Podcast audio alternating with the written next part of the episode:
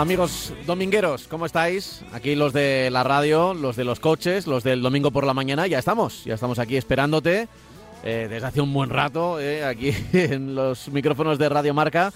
Y ya sabéis que os vamos a acompañar durante una hora. Nos podéis escuchar no solo en directo, ahora mismo, en Radio Marca, sino también en las plataformas de audio, en el formato podcast, buscando Marca Coches, separado, Marca Coches. Eh, marca Coches Podcast, por ejemplo, si buscáis en, en, cualquier buscador y si ya estáis en Spotify, en Evox, eh, en Apple Podcast, pues con que pongáis Marca Coches será suficiente porque por suerte somos un podcast escuchado. Francis Fernández, muy buenas. Hola, ¿qué tal? Buenos días, Pablo. Nos escuchan, nos escuchan. ¿eh? Sí, que, sí. que merece la pena esto. Sí, sí. merece la pena los madrugones, los domingos, estar, estar aquí un ratito de, de radio, un rato aquí acompañando y hablando pues fíjate, en este segundo fin de semana del 2024, de las cosas y de las noticias que nos va dejando ya este año, que no son pocas. Enseguida nos vamos a meter en harina, pero antes voy a recordar que tenemos un correo electrónico, también tendremos nuestro espacio para leer unas cuantas cartas. El correo lo podéis enviar a marcacoches.radiomarca.com marcacoches.radiomarca.com y ahí podéis enviar vuestras consultas, vuestras dudas y ya sabéis que nosotros no somos un servicio de postventa, no podemos responder todos los correos electrónicos, pero algunos, los que veamos que tienen más interés para nuestros oyentes, pues, pues sí que van a pasar por la antena de Radio Marca. Así que yo creo que más o menos ya lo he dicho todo. Sí. Y lo he dicho como muy rápido. Sí, Así que, Francis, podemos empezar por donde tú quieras. Pues mira, eh, ha salido esta semana eh, la estadística, como todos los años. A la primera semana, los primeros días de- de- del mes de enero, pues sale la estadística de accidentes en una rueda de prensa que da el ministro de Interior, acompañado del director general de tráfico, y ha salido la estadística de accidentes. De En general, 2023, ¿no? Sí, en general, bueno, pues en los coches ha bajado un poquito, pero en la moto se ha disparado. Eh, las motocicletas, la verdad es que ha subido un 30, eh, más de un 30%. Ujú. Eh, en fin, ha sido un, un 229 fallecidos en, en accidentes de moto eh, en el año 2023. Es decir, uno, un- como decía el ministro, son cifras inaguantables, son cifras eh, que no impresentables, que no se pueden mantener. Y, y yo estoy de acuerdo con eso. Pero con lo que no estoy de acuerdo es con la primera consecuencia que tiene, que ha tenido para los motoristas la, el, el- aumento de las víctimas. ¿Qué han hecho? Pues han eliminado esa eh, pequeña eh, licencia que teníamos en, en- en cuestión de que si teníamos un carnet B, pues podíamos circular con una moto de 125 sin pasar por, por el examen y el, el examen práctico y tal. Era facilitar un poco, no solamente la movilidad de, de las personas, sino también que eh, las ciudades se llenaran de motos, eliminando eh, por supuesto, eh, vehículos eh, que un conductor coge, deja el coche en su casa y se mueve por ciudad con una moto, que siempre es beneficioso en todos los sentidos, en el sentido de, de, eh, atascos, en el sentido de contaminación, eh, en el sentido de tiempo perdido por los por los usuarios de la vía, en fin, todo eran beneficios. Pero resulta que bueno que, que mm, lo primero que hacen es pof, decir bueno van ustedes ustedes se van a tener que, que- que hacer un cursillo. Eh, bueno, vamos a hacer un cursillo eh, de, conducción, de conducción del, tráfico, de, las señales no será porque eh, los conductores, yo estoy conduciendo un coche, me van a hacer otra vez aprenderme las señales cuando estoy conduciendo. ¿Cómo voy a demostrar yo eh, que, que- que- qué va a pasar con los que estamos o los que están conduciendo motos de 125 desde hace ya eh, X años, 4, 5, 6, 7 años, y que tienen además 3 años como mínimo de carnet de conducir, auto- co- con coches? Pues bueno, en Francia han instaurado una norma que lo que dice es que yo lo puedo demostrar si tengo un seguro a mi nombre de una moto desde hace 3, 4, 5, 6 años, los que digan, pues entonces yo podré demostrar que me llevo moviendo en moto durante bastante tiempo, con lo cual eh, no, que no me obliguen a... Y, más que nada no es por pasar el, eh, este curso, que puede ser incluso beneficioso, porque me van a dar un curso y van a hablar de seguridad, van a hablar de una serie de cosas que siempre son útiles para cualquier conductor. Y digo cualquiera, tenían que a lo mejor dar algún curso para conductores de coches, pero lo que sí es verdad es que me van a hacer gastar un dinero y bueno, que, que, no necesito gastarme, que no me hace falta gastarme. Y sobre todo también porque han puesto digamos, la proa a las motos de 125 y a la posibilidad de conducirlas en carné y en realidad resulta que en, la, en esa misma estadística, pues cuáles son, digamos, el retrato robot, por desgracia, de todos los conductores, de los conductores que han fallecido en, estos en, estas 229 víctimas que ha habido el año pasado. Bueno, pues son conductores entre 35 y 54 años. Vale. Eh, tienen más de 10 años de carné de moto. ¿eh? Importante. Eh, circulan con motos de gran cilindrada, es decir, no son conductores de 125. Con esto, evidentemente, no quiero decir que no haya algún fallecido en motos de 125, evidentemente, pero no son la mayoría. Luego, ¿cuándo suceden estos accidentes por regla general? En trayectos en fin de semana, es decir, salen a carretera. Y yo la verdad es que no, entiendo que siendo conductores de coche, llevando una moto de 125, yo no saldré. Eh, con una 125 no me, no me voy a ir a, dar un paseo por la sierra. Me voy mejor con el coche. Eh, porque la moto de 125, pues ya sabemos que tiene muchas limitaciones de potencia y de movimientos. Y luego son por salidas de la vía. Es decir, se está juntando todo. Mm, con esto no, no me define al conductor de una moto de 125 que generalmente se está moviendo en ciudad, se está moviendo eh, en recorridos relativamente cortos, no se va a hacer una tournée por la provincia de por la provincia de Barcelona o la provincia de Huesca. Y entonces bueno yo creo que esto pues eh, es una salida fácil para decir bueno estamos haciendo algo. No es que a lo mejor cuando yo leo esta estadística, lo que, lo que me pongo a pensar es cómo están las carreteras, porque claro, una carretera con baches destrozada, como están muchas de las carreteras de segundo orden en toda España, pues para un coche son molestas, pero para una moto son peligrosas. Entonces, bueno, pues quiero decir que esto es un poco echar balones fuera y buscar un, culpable o ha subido mucho el accidente, porque claro, como todo el mundo puede ir en moto, no, no, todo el mundo puede ir en moto, no. Eh, y la estadística lo que nos dice y la, y la publican ellos es que eh, eh, el conductor de motos de 125, lógicamente alguno habrá, pero no entra en el retrato robot de del accidentado eh, en moto.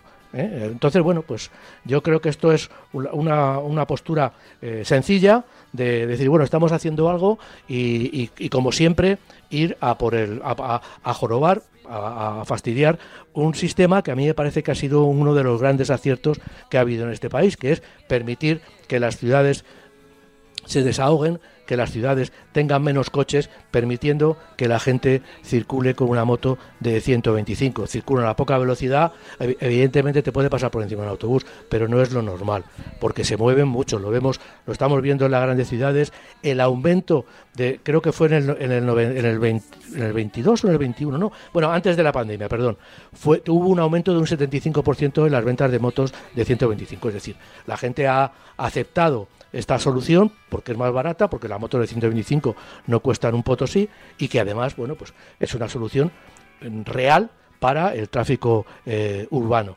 Y, además encima yo añado que se contamina menos. Y si lo que queremos es mejorar la, digamos la vida a todos los que los que habitan en la ciudad en el centro de la ciudad en el centro de las ciudades a mí me parece que la moto y concretamente la moto de 125 es una solución que es barata no lleva eh, complicada tecnología como pueden llevar los coches eléctricos o los coches híbridos y que a mí me parece que cargársela así o hacerme que me gaste 300 o 400 euros en hacer un cursillo pues me parece que mm, huele un poco raro, ¿no? Entonces, bueno, yo entiendo que, que, tienen que hacer algo, pero va por otros derroteros. Siempre eh, la Dirección General de Tráfico dice que, claro, que no es fomento y que las carreteras no son, pero lo que tiene que hacer la Dirección General de Tráfico con sus estadísticas es poner de manera palmaria en, esas estadísticas que muchos de los fallecidos en moto son provocados por las malas condiciones de nuestras carreteras secundarias. Entonces, bueno, eh, y ya lo dejo, ¿vale? Mm.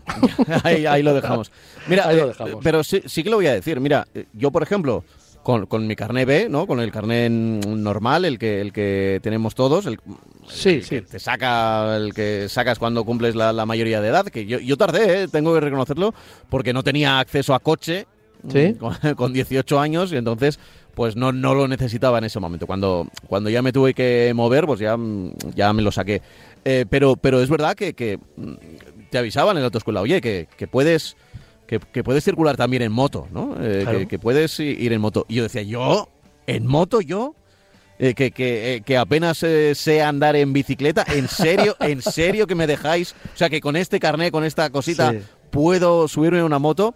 A ver, yo en mi responsabilidad nunca me he subido a una moto de, menos de 125 centímetros cúbicos porque sé que, eh, a ver, igual luego me subo y, tengo la capacidad y porque eso hasta que no te subes no, no se demuestra. Pero yo por si acaso dije, aquí yo voy con el coche bien y no necesito la moto. Pablo, pero, cuánta gente, pero cuánta gente, ¿eh? ¿eh? Habrá, oye, ya tengo el de coche, pues, pues ¿por qué no? La moto, ya que puedo, ya que puedo, ¿no? Y, yo creo que, cualquiera que, sepa montar en bici, pues sabe montar en moto. Sí. Porque la moto además es mucho más estable que lo que es una bicicleta, porque tiene una rueda más gorda, porque tiene unas suspensiones estupendas. En fin, yo mm, en eso sí habrá, hombre, eh, todos vemos que hay gente que conduce coches que no debería conducirlos y también gente que conduce motos y que no debería conducirlas, pero bueno, por regla general eh, la gente le tiene mucho miedo al tema de la moto y la moto es súper sencilla de conducir. O sea, el problema es meterte en el tráfico y tal, pero las motos son súper sencillas de, de, conducir, no tiene ningún problema, es un problema de entrenamiento, es un problema de, entrenar. Entonces, bueno, por eso te digo que, que, es una solución. Eh, hay otras medidas que se me hayan pasado por encima, que era, eh, ahora mismo tú puedes usar un casco abierto, y, la Dirección General de Tráfico va a poner en, como obligatoriedad usar un casco integral, aunque sean de estos que se levanta la parte delantera y se queda como un casco sencillo, como un jet. Pero bueno, yo lo que creo es que es que lo del casco integral para mí me parece una, una solución mucho más segura. Eh, el problema es que nos hace gastar dinero, pero bueno, es una solución mucho más segura, un casco integral. Luego va a tener que llevar guantes homologados. Yo entiendo que todos los motoristas que se que se precien un poco y que se quieran un poquito, pues utilizarían tanto una cazadora como sobre todo unos guantes homologados, porque eso es fundamental, es de, primero de seguridad. Y luego, pues lo que decía, el curso obligatorio, ese que nos van a, que, tienen pensado obligar a hacer a todos los que quieran, después de tener tres años el carnet de conducir coches, pues si quieren conducir una moto tienen que hacer un curso. No va a haber un examen, es decir, la idea es que yo me vaya a una autoescuela, que me den unas clases teóricas, eh, de teoría de conducción, de, circulación, por decirlo de alguna manera. No me van a enseñar que esta señal es, de, es un, un, un, paso de andén sin, sin barreras, sino que me van a decir pues de, diversos trucos que debemos que se deben tener todos los que conducen en moto, no ir pegado a un coche por detrás, en fin, eh, tener vista la vía de escape, hay una serie de, de, triquiñuelas para conducir en motos en las, en las ciudades no adelantar por el arcén a, mucha velocidad, porque el coche pues no, no, se va a imaginar el conductor de un coche que tú puedas pasar por ahí, pueda abrir una puerta, en fin. Cosa, ya te digo, de primero de seguridad. Y luego, sobre todo, eh, el, curso, si nos da unas eh, indicaciones de, también de, práctica, pues miel sobre hojuelas. O sea, que, quiero decir que, que debe tener y va a tener esas dos componentes, una componente teórica y una componente práctica, para que los conductores pues demuestren o le demuestren a, la, autoescuela que, o, a la persona que dé los cursos que estamos capacitados para conducir una moto. Y yo creo que en ese sentido, pues cualquiera que haya una moto está capacitado para llevarla porque va aprendido. ¿no? Mm. Eh, la moto, la de 125, para mí siempre mejor, eh, aunque, tengas la capacidad, porque al final el, el carné, es verdad que el carné B lo que te, lo que te hace es eh, aprender a circular, ¿no? Eh, mm, aprender a circular, es decir, las señales, las velocidades, el, el, fluir dentro de... Pero claro, es tan distinto un coche, que es con el que haces el carné, que, que una moto, que, llama, que llama la atención. A, mí, a mí lo de tener un cursillo extra. siempre está bien. Pero, pero fíjate, yo lo, yo lo que haría sería eh, en las autoescuelas, te sacas el carnet de coche y si quieres, y si quieres, eh, un, un, extra por, por, porque además te convalide lo del lo de la moto, ¿no? Estamos hablando de unas horas de curso, ¿no? Sí, sí, unas horas. o sea, una de las, que una de las clases para saber, es lo que dices tú, si al final has estado en bicicleta, pues sabrás eh, mantener, si, si sabes andar en bicicleta, sabrás mantenerte en una moto, pues pues ir a un circuito, hacer una prueba práctica de, de sin necesidad de, de, que esté el, el, que el examen de conducir sea en coche, o sea, el examinador real sea en coche, pero que en la propia autoescuela que al final no te dejan... unos, unas nociones de... Claro, unas nociones y que te, y que te den una clase práctica que además suele ser... Eh, ¿Sabes? Que te ponen un casco con auriculares y desde un coche por detrás te van diciendo, oye, pues tú eres... ¿Sabes lo que pasa? Que la mejor manera de conducir una moto es, llevarla como un coche, es decir, eh, no ir pasando por la derecha claro, y los huecos que quedan entre los coches, mantener si, si, adelantas y te pones delante en el semáforo, ir despacito, no ir a toda velocidad para ponerte delante en el semáforo. Esa, esa solución que han dado en las ciudades de poner una especie de franja delante del semáforo de los coches para que las motos se vayan acumulando ahí y arranquen y salgan por delante de los coches, que siempre será, mejor que vayan por delante de los coches que no ir entre medias de ellos. O sea, hay, hay soluciones para todo esto y ya digo que, que la conducción en moto en ciudad pues genera o necesita una serie de de triquiñuelas y de, y de, de, maniobras para saber, pero fundamentalmente y sobre todo, por ejemplo, hablando de la carretera, en carretera una moto se debe conducir como un coche. No se puede adelantar por el arcén, no se puede adelantar en prohibido, no se puede adelantar cuando no se, cuando no se pueda, cuando esté prohibido. Entonces, ¿qué es lo que vemos generalmente muchos de nosotros, por desgracia, cómo nos adelantan las motos cuando vamos en una autovía, vamos en una autovía con tráfico y nos pasan por en medio de los dos coches. Es decir, eh, es que hay que es muy complejo porque es complejo este tema. Eh, es una desgracia que haya habido tantas tantas víctimas este año, pero también es verdad que, bueno, todos hemos visto lo mismo que, que, se puede hablar de los ciclistas, las cosas que se hacen y se hacen generalmente muchas más con una moto que se puede meter por un agujero o con una bicicleta que con un coche, ¿no? Si se pudiera meter por un agujero un coche también lo harían, pero lo que quiero decir es que, claro, eh, la conducción de la moto, esa prisa que tenemos por ir delante de todo el mundo y adelantar por, por entre dos, en las caravanas, por entre dos coches o por los arcenes, pues bueno, eso digamos que no es nada recomendable. Eh, tenemos que conducir a como coche y nos dirán, es que entonces no tenemos ventajas. Bueno, pues sí tienes ventajas, en ciudad tienes muchas ventajas si, si, si te mueves eh, normalmente con, con, una motocicleta, ¿no? Ya, bueno. yo es que ahí tengo pues seguro que nuestros oyentes también, ¿eh? eh a ver, por ejemplo, lo que has dicho. Eh, ahora últimamente, es verdad, en, los semáforos se pone una zona delantera claro. donde pueden parar las motos. Pero eso, ¿eso qué hace? Que, te obliga a que las motos que van por detrás de los coches, en un momento dado tengan que adelantar. Cuando los coches están parados. Claro, cuando los coches están parados. Es que es verdad que es una situación menos peligrosa que cuando, que cuando, el coche está parado. Una cosa es cuando el coche está parado. Ya, pero al, final lo que te hacen es, venga, puedes puedes meterte entre los coches. Sí, sí, ¿sabes?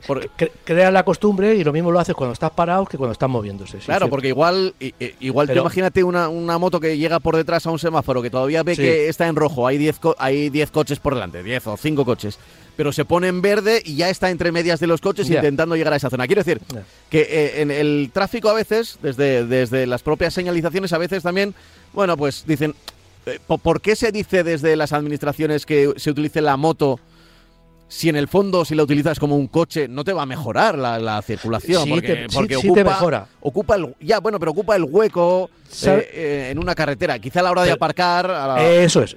ahí, sí, pero a la, hora de, a la hora de circular y de fluir, Debería ser un objeto que ocupe un, dos, pero eso, un cuadrado de 2x2 y que ocupe una, una, velocidad. ¿no? Pero eso pasa lo mismo con las bicicletas, que lo ves que se saltan los semáforos en rojo y que no hay semáforos en rojo y, hacen un quiebro y se pasan por los peatones. Es decir, es un poco de sentido común lo que hay que aplicar en el tráfico en, ciudad. Entonces, bueno, pues yo creo que, que las motos, los coches lo aplican porque no tienen más remedio muchas veces, pero las motos deberían aplicar, y las bicicletas sobre todo, deberían aplicar un poco más de sentido común. Pero insisto, mm, las medidas, las ventajas de conducir en moto no solamente son que puedas, que puedas ir adelantando y, y, colocándote primero en un semáforo y siempre vas a llegar antes con un coche, sino que luego la vas a poder soltar en casi cualquier sitio y eso es una ventaja fundamental para convencer a mucha de la gente, sobre todo ahora que tenemos problemas con el tema de, del movimiento en las grandes ciudades, con los coches eléctricos, los híbridos y tal, mm. pues una moto nos va a solucionar parte de ese, de ese problema. ¿no? De eso tenemos que hablar, ¿eh? De eso, tenemos que hablar. Sí, sí, sí, oye, también te digo que, que las motos, que siempre. Mm, eh, que, que, no se piense la gente que por ser una moto contamina menos. O sea, las motos, bueno, pero, las motos también contaminan y, y, y, a veces las motos muy grandes, que tienen un motor muy grande, no pueden tener los filtros que tienen los coches ya, pero, y, también acaban contaminando bastante. aunque, sea, aunque solo sea porque, porque eh, ahorramos espacio eh, en, los movimientos en la ciudad, porque claro, lo que abulta una moto con dos personas, imagínate, no es lo mismo que un coche con una y tampoco es lo mismo que, una moto con una persona, pues eso es un beneficio ya para el tráfico en general, estoy hablando, ¿no? Evidentemente, pues eh, eh, hay motores de gran cilindrada que contaminan igual o más que un vehículo, pero por regla general, las motos de pequeña cilindrada tienen un consumo más bajo y sobre todo ahora con los últimos motores de cuatro tiempos que, están sacando tienen un consumo mucho más bajo y contaminan un poquito pero, pero no tanto como muchos de los coches con más de 15 años que están circulando por las ciudades. Me estoy refiriendo a motos, no una moto de, de 30 años, me estoy refiriendo a una moto de 125 de 4 o 5 años. Correcto, correcto precisamente de la contaminación es, va nuestro siguiente tema, porque hemos cambiado de año y hay ciertas leyes administrativas que están cambiando. En España siempre se fijan en, en las grandes ciudades, en Barcelona y también en Madrid. Y, tenemos que estar pendientes en Madrid porque cambian algunas cosas, ¿no? Sí, eh, bueno, si quieres empezamos en teoría, se establecen limitaciones, eh, o sea, todas estas limitaciones que hay de, movimiento de vehículos en las ciudades, eh, digamos que atañen a, muchas ciudades en España, concretamente a todas las que tienen más de 50.000 habitantes a partir del 1 de enero de 2024. hay algunas ciudades que se han dado por han dado la callada por sentada, que no por sentado, que no es no es eh, no les parece que no les afecta a ellos la contaminación y no han tomado ninguna eh, medida. Hay otras en cambio que han tomado muchas medidas. ¿no? Eh, Barcelona, Málaga, Bilbao o San Sebastián lo van a hacer y lo están haciendo. Sevilla, por ejemplo, ha establecido horarios.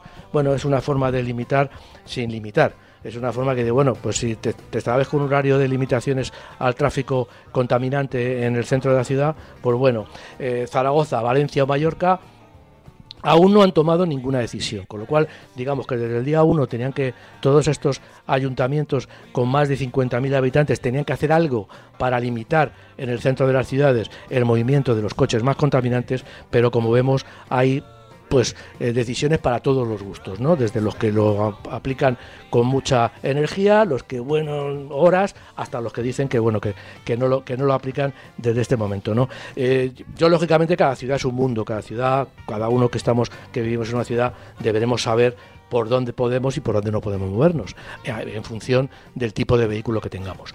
en concreto, en Madrid, Madrid qué ha pasado?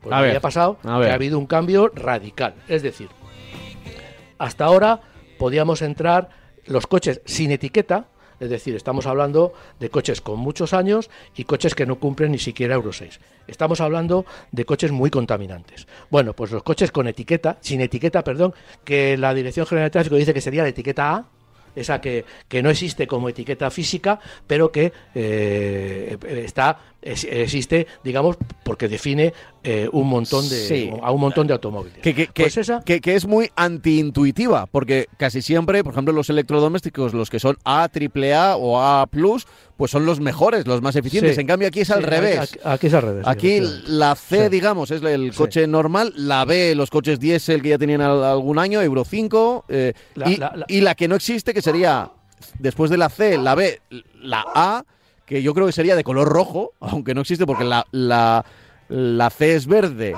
la B es amarilla y, y, la A yo creo que debería ser pues de color rojo, ¿no? Si, sí, siguiéramos, Sí, sí, grabas el semáforo, pero claro, no existe. La A debería ser una, una, una etiqueta eh, que existiera, que se pusiera, pero bueno, como, como el ochenta y tantos por ciento de los coches o el setenta por ciento de los coches que circulan eh, eh, no, no cumplen esta, esta normativa, pues bueno, se, se decidió que, y, y, como ha empezado hace relativamente poco tiempo el tema de las etiquetas, dijo, bueno, bueno, pues vamos a, etiquetar a los que cumplan estas dos, que sean menos contaminantes, porque hay menos, y el resto, pues que no la lleven, y ya se supone que es la etiqueta A, que es, pues eso, la que, la que, la que, define los coches que más contaminan. Bueno, pues hasta ahora los coches podían circular, entrar en, las, con etiqueta A, sin etiqueta, vamos a decirlo, vamos a definirlos, podían entrar en, la, en, en, en, en Madrid en dentro, o sea, no podían entrar por la M30, pero circulaba, podían circular por la M30. Ahora mismo está prohibido que un coche eh, con etiqueta, sin etiqueta pueda entrar en todo el municipio de Madrid.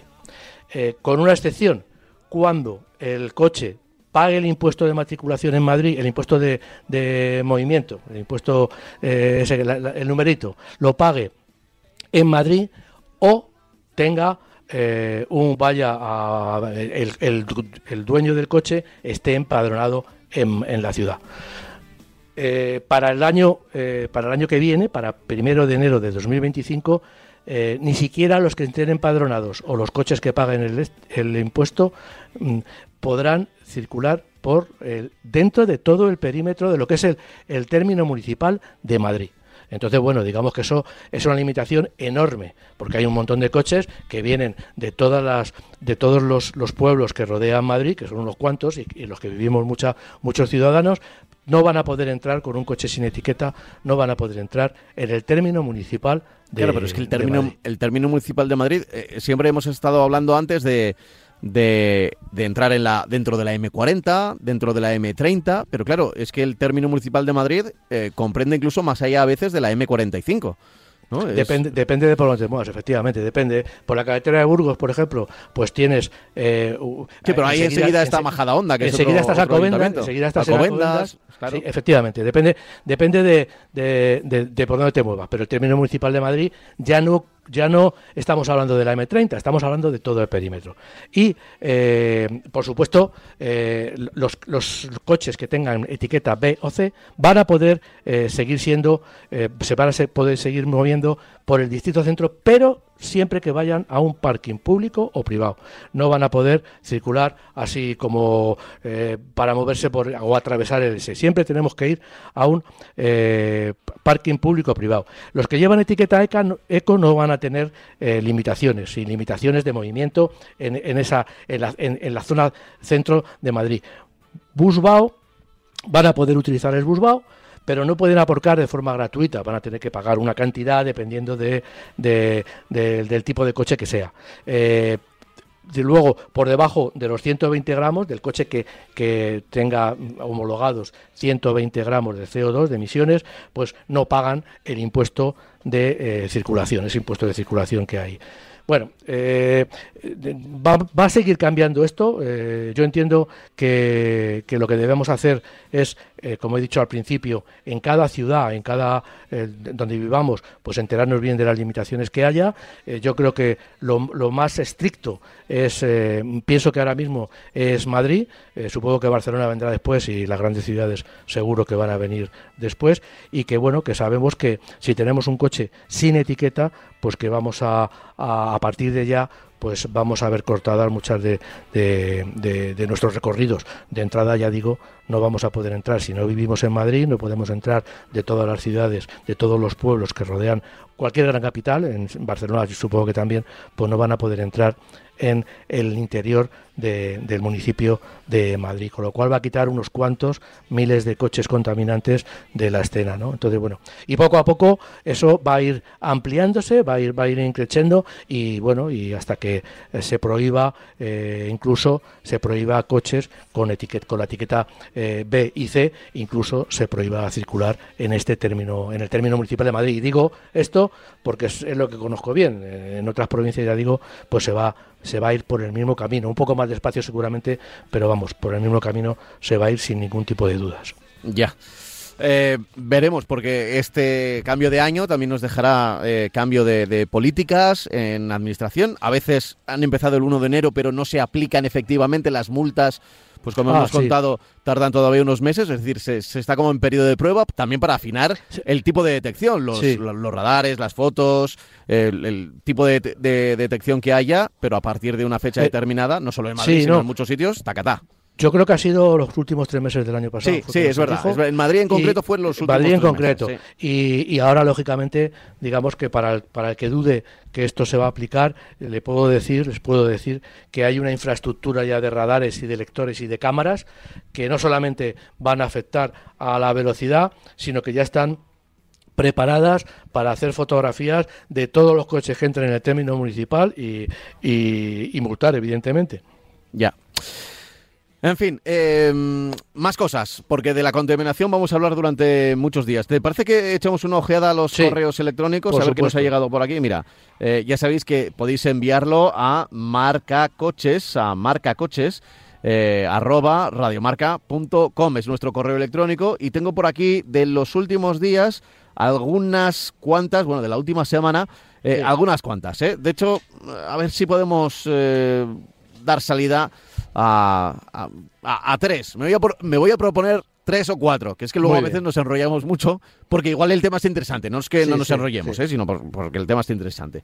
Eh, dice por aquí, mm, se llama este correo durabilidad de baterías en vehículos híbridos no enchufables. Buenos días, me llamo Alberto y vivo en la provincia de Madrid. Eh, una de las tecnologías que estoy considerando para mi próximo coche sería la híbrida no enchufable. En mi opinión, debe ser de las más eficientes para moverse por Madrid Capital y sus autopistas de circunvalación.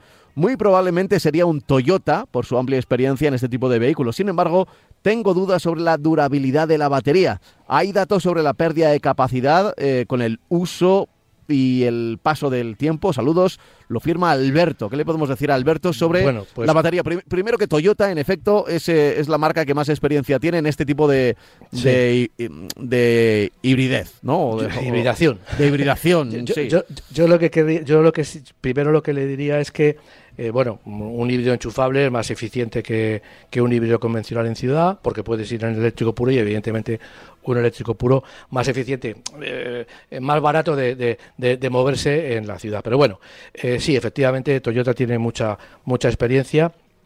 Yo lo que lo que eh, le diría es que todos los coches que tienen alguna componente eléctrica, menos los menos que yo sepa, eh, vamos, que yo sepa, que no lo conozco, no, lo sé realmente, pero los, los híbridos suaves, no sé si tienen alguna eh, garantía especial para la batería esa que puede ser de 48 voltios, que es un poquito más grande de la normal, pero lo que sí puedo decir es que cualquier coche que tiene una, una, unas baterías ya de un tamaño considerable, menos un híbrido convencional, un poquito más un híbrido enchufable y toda la capacidad que, se puede poner para el tamaño del vehículo en un coche eléctrico puro. Tienen garantías añadidas, es decir, eh, tienen, yo el coche le doy tres años de garantía, cuatro años, cinco años, lo que sean, pero luego tengo unas garantías especiales que generalmente lo que hacen es medir la, la duración de la batería en kilómetros, me dicen, esta batería tiene 150.000 kilómetros, o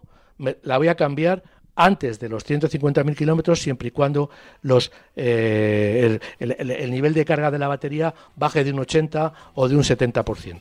Entonces, cuando la, batería pierde capacidad, pierde densidad de carga, porque por, lo que sea se ha consumido alguna de las de las eh, de, las, de la química que, que, tiene que tiene las baterías y no y no carga a tope, pues entonces la, la garantía me cubre que me cambien esa batería porque entienden que ya no me está dando el rendimiento y la autonomía que debiera. Pero generalmente, insisto, tienen una duración por kilómetros, que es mucho más duración que, una, que la garantía general del vehículo, y luego también una duración en tiempo. Es una manera de quitarle miedo a, la, a, los conductores, a los compradores, les quitas el miedo cuando les das una garantía, le das una, una posibilidad de que una certeza de que si la batería falla, la batería eh, se, se, deja de funcionar bien o como debiera, o se rompe, o mm. pues entonces me la van a cambiar y no me va a costar pues la cantidad de dinero que cuesta una batería, porque debemos decir que, por ejemplo, en un coche eléctrico, pues una batería yo calculo que debe ser un 35, entre un 30 y un 40% del precio del, del, vehículo. El otro día se preguntaba Ángel Gaitán, que es este creador de contenido mecánico y que tiene ahí un, que tiene un creo que un taller, en Aranjuez. sí, en Aranjuez, en el sur de Madrid. Eh, se preguntaba eh, qué, qué, pasaba con las baterías, ¿no? Eh, después de la vida útil de los coches. Estaba, ah. creo que eran las baterías, estaba en el suelo, tenía prácticamente el suelo sacado de las baterías, no sé si era un Mercedes, creo que sí, creo que era un Mercedes, em, que les había no sé si era un Mercedes o un Tesla, ¿eh? pero bueno, todo un suelo que ya no es un suelo normal, sino que es un suelo con, con todo baterías, ¿no? Claro, claro, sí. Eh, lo que va prácticamente de eje a eje, ¿no? Efectivamente. Y, que, y que era muy difícil repararlo, que era muy difícil separar las células de las baterías, que era prácticamente imposible, o sea, prácticamente imposible y que ni siquiera talleres especializados se atrevían. Es decir, que, que una vez que, había un accidente o, que tenía, o que después de unos años la vida útil de esas baterías desaparecía, eh, se, preguntaba, ¿qué hacemos con esto? ¿no? ¿Qué, ¿sabes, tú lo que se hace con todas las baterías que utilizamos en, en, los transistores, las pilas, las, las pilas de botón, las mm. pilas normalitas, las, las AA o todas estas pilas, ¿sabes lo que se hace? Me da miedo se almacenan, se almacenan. Es decir, no hay ahora mismo eh, en España no se están reciclando las baterías, la normal, la que ponemos en un transistor, ya no hay transistores, pero bueno, la que ponemos en un en un, una pila de botón que ponemos en un reloj despertador, pues ya se gasta y nosotros vamos con, con mucha cumpliendo. Y somos muy muy eh, nos, hacemos todo lo que nos dicen y tal, somos muy obedientes, vamos al punto limpio, las tiramos donde las donde pone baterías usadas y las tiramos ahí en el generalmente son unos botes de plástico azul. Bueno, pues esos botes pues no sé dónde van, pero se almacenan. Debe haber algún sitio en alguna zona donde, bueno, por lo menos no se tiran al campo y contaminan el agua y contaminan todo, todas las pilas alcalinas que, usamos, pero eh, se almacenan, no, no se reciclan. Pues evidentemente con, con, con las baterías de los coches, de momento, pues lo que va a pasar es que tú cuando la tiras vas a... No, sé a dónde tendrán que ir un taller. Imagino que Toyota tendrá algún, algún sitio donde cuando cambie alguna batería, pues tendrá que llevar, cualquier marca, tendrá que llevarlo, lo llevará a algún sitio, pero evidentemente en este momento yo creo que no se recicla nada, no se reciclan las, las pequeñas, se van a reciclar las grandes cuando además tú bien has dicho que eh, entraña un riesgo. O sea, tocar una batería, cuando tú abres un capó de un coche eléctrico o de un coche híbrido, lo primero que te dicen salen un montón de triángulos diciéndote, oiga, cuidado, no, no toque aquí, no haga esto, no haga lo otro, no, no, no, no, no, no, no brujule aquí por aquí, no, vamos, que este coche no lo puede tocar, ni, ni lo abra, ni lo toque. ¿Por qué? Porque es peligroso, es evidentemente peligroso. Eh, pero, insisto, cuando se cambia una batería de un coche de esos, ¿a dónde va?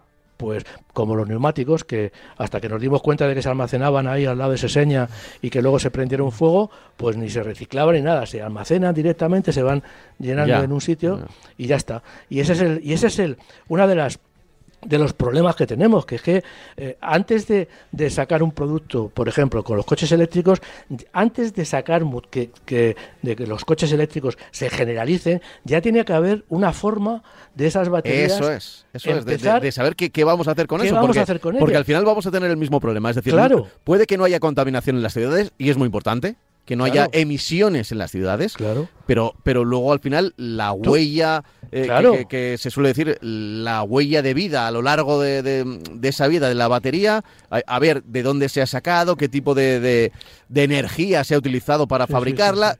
Bueno, y, qué vida vamos a tener? Es verdad que, que ahora mismo estamos intentando, que es una emergencia, que en las grandes ciudades, sobre todo donde hay muchos, muchísimos coches, que no emitan eh, este tipo de, gases, ¿no? Bueno, pues se va yo creo que poco a poco se va a conseguir, pero eh, nos va a dejar otro problema, que es el de qué hacemos ahora con las baterías. Yo escuché hace muchos años esto de, que igual es una idea muy loca, o igual no, que era, eh, como ahora cada vez son más baratos, lo de crear cohetes, ¿no?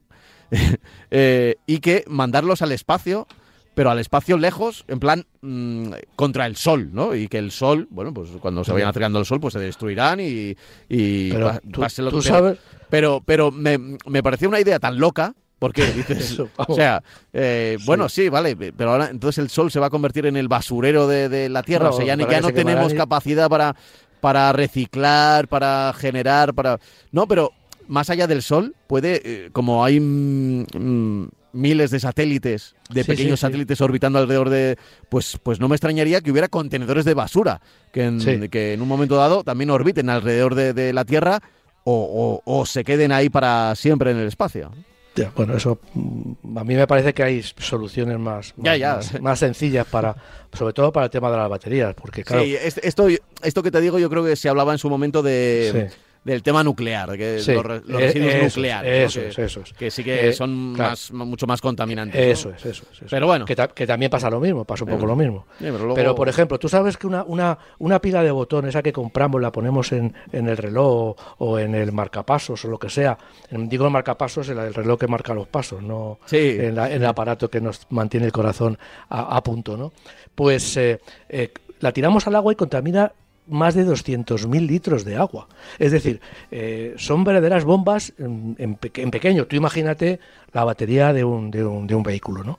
Entonces, bueno, pues yo es lo que digo. Lo que pasa que, bueno, que eso es un poco la utopía, ¿no? Es decir, bueno, vamos a desarrollar un sistema para reciclar las baterías antes de que haya muchísimas baterías. Eso me parece a mí que, que no que no lo vamos a ver, que no lo vamos a ver. Yo creo que a lo mejor podemos ver después que lo que lo que tú estás diciendo, que cojan un cohete y digan, bueno, ¿cuánto cuesta? No, no lo, pagaremos nosotros también el cohete, pero que los que, lo, que se lo lleven al, al sol y que lo dejen en, en la estratosfera, ¿no? Bueno. Mm. Eso ya te digo que bueno, que el tema de las baterías es eh, complejo y ahora mismo complicado, sobre todo por el tema del reciclaje. Ya. Mira, precisamente Juan nos preguntaba, revisando los correos electrónicos, eh, quería preguntar en qué fecha definitiva eh, entra eh, la prohibición de circular eh, los coches por el centro de Madrid. Bueno, pues yo creo que ya le hemos contestado, ¿no? No por el centro de Madrid, por el Ah, término municipal de Madrid. Es verdad, es verdad, sí, que la gente se Ojo. piensa que sigue siendo lo de Claro. la zona centro. No, no. Claro. Coches sin etiqueta, ¿no? Eh, vamos a Sin- repetirlo. coches sin etiqueta que no estén empadronados en, en Madrid, capi- en Madrid, en la capital de Madrid, en Madrid capital, o eh, eh, paguen el impuesto de circulación, el impuesto de, ese de, de vehículos de tracción mecánica, que es como se dice exactamente, eh, pues no van a poder entrar en Madrid. Decir, en Madrid, estoy- en el término municipal. Exactamente. Yo que vivo en Las municipal. Rozas o cualquier persona que viva en Alcobendas, en Valdemoro o en Pinto, si tiene un coche con etiqueta A, no va a poder entrar en el término. Sí. Vamos, ya no puede entrar en el término. Que la municipal etiqueta A, lo recordamos, es sin etiqueta. Sin etiqueta. Que no sin etiqueta. que no- El coche que no tiene etiqueta, que ya tendrá unos años encima, no puede circular por el término. Y ojo, ya digo que para eso sí ha habido dinero en el Ayuntamiento de Madrid y en todos los ayuntamientos para poner un sistema de radares y de cámaras fotográficas que, que vean, que capten la matrícula y enseguida sepan si el coche es- tiene etiqueta o no la tiene. Sí, y, por supuesto emitir la correspondiente denuncia. Para eso sí hay dinero porque lógicamente inviertes dos y le vas a sacar 100, ¿no? De todas las multas que vas a poner. Eh, mira, tengo otro por aquí, creo que ya nos han preguntado antes sobre el asunto, pero Sí. no lo quiero pasar de largo. Dice, buenas tardes. Lo primero, enhorabuena por el programa. Soy Nacho, un fiel oyente a través de Evox, ¿eh? que es una de Muy las bien. plataformas de audio donde se nos puede escuchar. Me encanta escucharos. Dice, quería preguntaros por la demanda colectiva que se está preparando.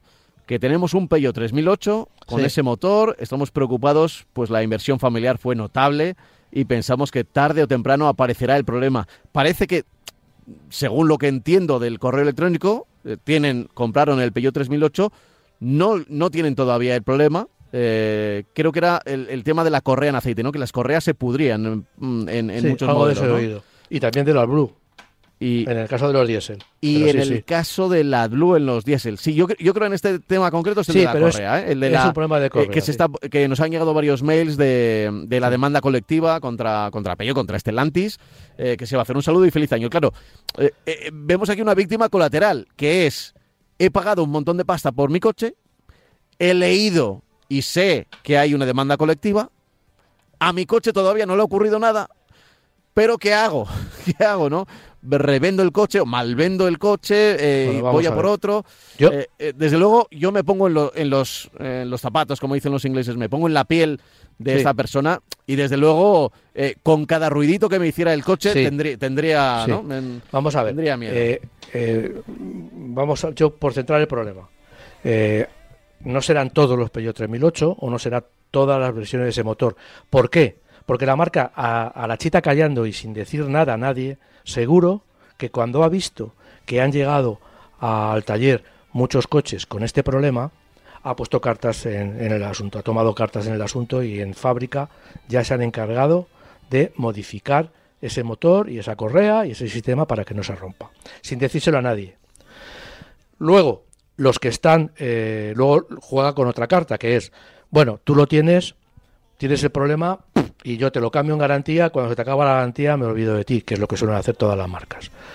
Entonces, mm, mm, este señor que tiene un 3008 y que está preocupado, pues yo, hombre, eh, puede estar preocupado, pero no puede presuponer que se le va a romper ahí, porque no se rompen todos los motores. Y según va pasando el tiempo, seguro que ya digo que sin decírselo a nadie, la marca ha cogido y ha cambiado los, los, el sistema. Yo me acuerdo hace mucho tiempo que en los Golf se rompían los elevalunas eléctricos. Llevaba una, una piececita de plástico que se rompía. Bueno, pues la marca, mm, sin decírselo a nadie, cambió la solucionaba el problema porque es un problema barato evidentemente la correa de distribución no es un no es una avería barata pero esto era un problema relativamente barato lo solucionaba ibas al taller y te cogía la, que se rompía que no se rompían todas y llegabas te quitaba esa piececita de plástico te ponía la de metal y ya está. Y bueno ya lo hemos reparado ya lo hemos reparado vale. En realidad te estaban aplicando un, un, un remedio que habían desarrollado en fábrica y que los nuevos Golf lo llevaban y los anteriores los que se rompían te lo ponían y y se callaban. Esto, como es un problema grave, es un problema muy grave, porque eh, una correa de distribución te puede arruinar un motor completamente, pero completamente, o sea, para tirar el motor. ¿eh? Ese es el problema de las correas y las cadenas de distribución que si se rompe, pues aquello cuando el pistón sube, en teoría las válvulas, cuando el pistón está arriba del todo, las válvulas tienen que estar más o menos arriba del todo y cerradas. Bueno, pues resulta que el pistón, cuando se rompe la correa de distribución, el pistón sube y se encuentra con una válvula a lo mejor que está abajo del todo, con lo cual, claro, imagínate lo que pasa pues se pega, pega con la válvula, dobla la válvula, revienta la cabeza del pistón, a lo mejor incluso rompe una biela dependiendo de, del régimen que vaya, si va muy deprisa, pues evidentemente la rotura es, que ya digo, que, es muy caro porque puedes tener una rotura de motor, de tirar el motor, ya no estoy hablando de, rectificar y de cambiar la culata, no, no, de, tirar el motor, si tienes mala suerte. Entonces, bueno, pues en este caso ya digo que, que, que, yo creo que los que están los que se están vendiendo y los que se han vendido no se puede presuponer que se van a romper y entonces si esta persona no lo ha pasado, pues tendrá que esperar a que le pase, que, segura, que seguramente, que esperemos que no le pase, para meterse en esa, en esa plataforma, porque tú no te vas a meter en una plataforma de perjudicados de Peugeot y no ser un perjudicado, porque en realidad tú no tienes nada contra Peugeot porque a ti no se te ha roto. Entonces, bueno, pues es, es jorobado, es, es, una cosa fastidia, porque claro, estás siempre lo que tú has dicho antes, hoy en, en, cuanto oyes un ruidito ya estás pues pues un poco acongojado, ¿no? Pero bueno, yo, yo le diría que bueno que se esté tranquilo y que siga usando el coche y que si, si le pasa, pues ya sabe que tiene una plataforma a la que a la que adherirse para luchar contra, contra el poder de una empresa como Peugeot, Stellantis, que lógicamente, vamos, lógicamente, no lógicamente, pero bueno, ya sabemos que se quieren escapar y pagar lo menos posible por las averías. Y cuando se pasa la garantía, se lava las manos y, si te he visto no me acuerdo. Y como también, y quiero esto señalarlo también, el solucionar el problema, eh, llamar a la gente a, imagínate que llaman, es una avería, vamos, una avería, es una, es una operación que supone una inversión de dinero y de tiempo muy grande, porque esto sería cambiar la correa, cambiar el sistema de distribución. No sé si la correa. Eso cuesta mucho dinero. Es decir, yo voy al taller ahora mismo y me cobran 500 o 600 euros por cambiarme la correa de distribución. Imagínate si Peugeot se lo tiene que hacer a miles de coches. Pues entonces, claro, lógicamente ellos buscan escaparse por todos los lados. Por eso se ha, montado este, esta plataforma que, bueno, que se tiene que, muchas veces los, los, compradores tenemos que, que, enfadarnos y meternos en abogados y meternos en, pleitos porque las marcas pues se quieren escapar, ¿no? Em, tengo aquí otro correo electrónico. Eh, tengo otro de, bueno, tengo me quedan varios, ¿eh? Mira, a ver si tenemos tiempo porque nos queda poco más de cinco minutos. Eh, a ver si le damos rápida respuesta, por ejemplo, a este. Em, dice, buenos días, lo firma José. Enhorabuena por el programa. Me gustaría saber si en caso de que el concesionario no cumpla con el plazo de entrega de un coche nuevo, tengo el derecho legal de anular mi compromiso de compra y si el concesionario está obligado a devolverme el depósito. Además, en caso de que sí tuviese derecho a la cancelación, quisiera saber si esta cláusula debería estar eh, indicada en el contrato de compra. Pues en efecto, todo depende de lo que se haya firmado, porque cuando das un, avance, ¿verdad? siempre firmas algo. Eh, yo no sé si, si ha, habido casos, jurisprudencia. Yo conozco muy poca gente que se haya echado para atrás, porque si te dicen ocho semanas, suele ser como mucho diez semanas. Ya, no te echas para atrás porque quieres tener el coche. Claro, porque encima ya has estado esperando y esto te enteras claro. a la octava semana. Y claro, has estado ya ocho esperando. Pero, mm. el, el, toda la señal que damos para reservar un coche, si yo me doy, si yo me doy de baja antes o porque quiero o si la si el si el concesionario si el, la persona que me lo vende no me lo no me lo suministra no me lo da en el tiempo que, hemos estipulado yo tengo la, la, posibilidad en ambos casos tanto si yo quiero por motivos personales o porque el, imagínate que, que, por ejemplo eh, has perdido el trabajo no y, pues los ingresos, y los ingresos que pensabas que ibas a tener ya no los no los tienes. Bueno, pues tienes derecho a que el, el concesionario te, tiene la obligación el concesionario de devolverte la señal que has dado, en cualquier caso, en cualquier caso. O sea, no solamente cuando el, cuando el concesionario no cumple, sino por si hay un cambio o porque a mí me da la gana, cojo y me puedo bajar del, burro y tiene la obligación el concesionario de devolverme el dinero. Esto ha llenado de... Hay, yo creo que hay mucha jurisprudencia en este sentido, de concesionarios que no, no te devuelvo el dinero, que sí, que me lo tienes que devolver yo te yo te una reserva y luego me voy abajo, pues el, el que tiene el derecho, por ejemplo, es, es el, el, comprador, tiene ese derecho. ¿eh? Y por supuesto, si no cumples con lo establecido, si tú no cumples con lo establecido. Yo creo que, vamos, estoy seguro, o sea, que, que, ha habido todas las asociaciones de consumidores, lo que siempre dicen es que tenemos derecho a rescindir esa señal, esa pequeña señal. Otra cosa es que ya hemos comprado el coche y lo, lo hayamos pagado. Ojo, pero mientras el coche no está en mi yo he dado los 1.000 euros, los 500 euros, los 2.000 euros, yo qué sé, lo que se dé en cada marca, ese dinero me lo tienen que reembolsar si yo cambio de opinión o si el concesionario no cumple lo que me ha prometido.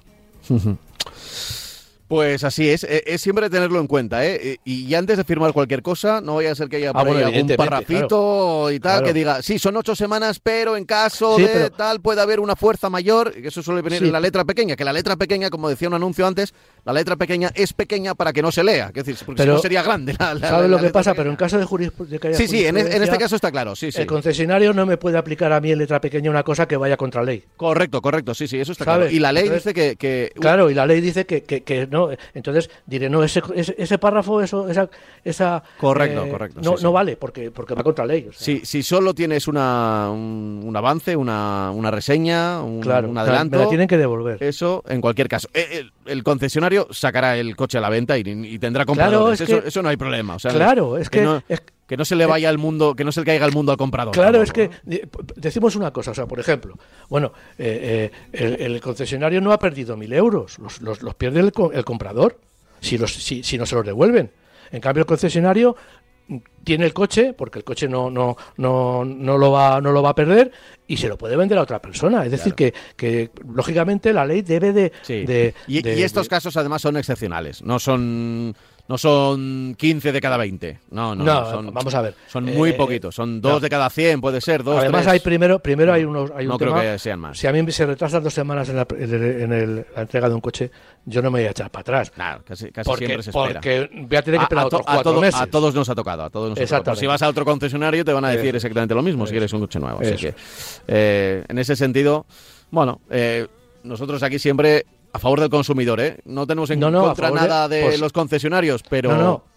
Hay que, ser, hay que estar siempre a favor del débil. También está ahí la jurisprudencia, ¿eh? que claro, es que, el débil es el, es el, comprador. es el comprador. El débil es el comprador porque no tiene la capacidad económica, ni la capacidad de abogado, ni la capacidad que tiene un concesionario que además está respaldado por una marca de coches que precisamente no es una empresa pequeña. Cualquier marca de coches son empresas de una capacidad económica y, de todo tipo enorme, ¿no? Entonces, bueno, pues hay que proteger al, débil que es el comprador del vehículo. Ah, y te voy a contar una cosa, queda un minuto para contarla. Sí. Eh, cuando yo adquirí un vehículo hace ya muchos años, uno de los primeros, eh, yo quería que tuviera USB, pero que tuviera USB para escuchar mis canciones. Eh, Sí. por- porque entonces todavía no existía lo de conectarse a internet, ni mucho menos eh, sí. con los móviles.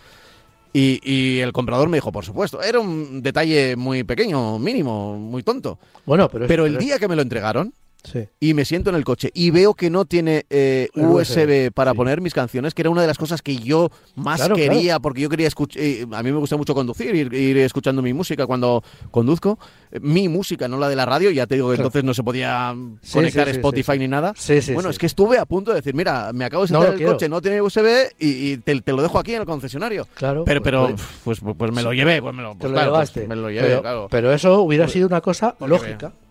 Lógica, porque tú también Y fíjate que era una tontería, ¿eh? Y, eh, Claro. porque luego al final dijo, ah, no, no, en vez de USB tenía tarjeta, creo que tenía tarjeta, sí, eh, Sí. tarjeta SD. Sí. Pero claro, eso para mí era ya un problema, porque tenías que Sí, pasar las canciones a, las- a la tarjeta. No, es que además En a lo mejor, no lo sé, pero a lo mejor tú no te hubieras comprado ese coche si No, te igual no, igual no, no, no, correcto, Claro. correcto, sí, sí. Te hubieras ido a otro coche.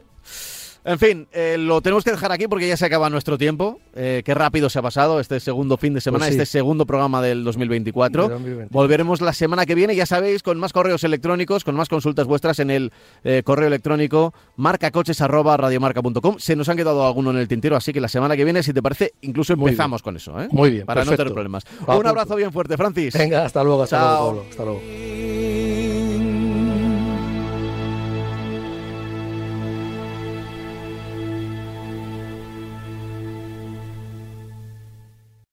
Radio Marca.